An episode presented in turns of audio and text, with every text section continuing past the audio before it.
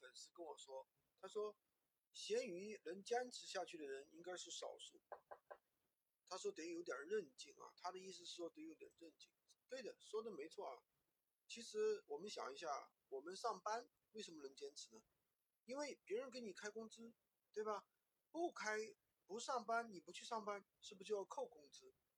那么咸鱼这个它不是上班，它是一个创业，对吧？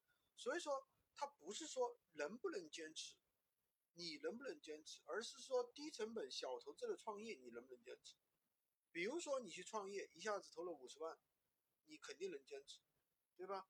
比如说你做闲鱼，那你一下子投了十万，开了个工作室，整了一百台手机，你说你能不能坚持？你肯定能坚持，再怎么也要坚持半年啊，对不对？那比如说，那有很多人，对吧？到我们工作室来，我给他开着工资，让他去做，他肯定会能做得很好啊。如果他不好好做，我就开掉他呀，对不对？那么很多人做闲鱼为什么做不好呢？三天打鱼两天晒网，做做的又不做了，对不对？又换去别的项目。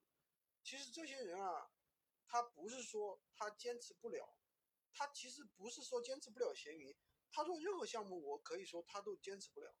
他做其他项目也是一样的。其实这好像就像有些东西是一样的，比如说我们要减肥，能不能坚持？其实很多人为什么每年你都看他都在减肥？减回一阵儿又又肥过去了，又胖胖回去了，这就是他自身的问题，而不是说这个项目本身好不好。但是说实在话，跟我做闲鱼的人，他只要坚持做啊，做两年的人，他们都赚了钱了，多与少当然有多与少的区别。有的人赚了一百多万的，也有的人一个月只挣几千块的，对不对？赚多少这个是取决于你自己对这个项目的一个规划，理解吧？好吧，今天就跟大家分享这么多。喜欢军哥的可以关注我，订阅我的专辑，当然也可以加我的微，在我头像旁边获取闲鱼快速上手笔记。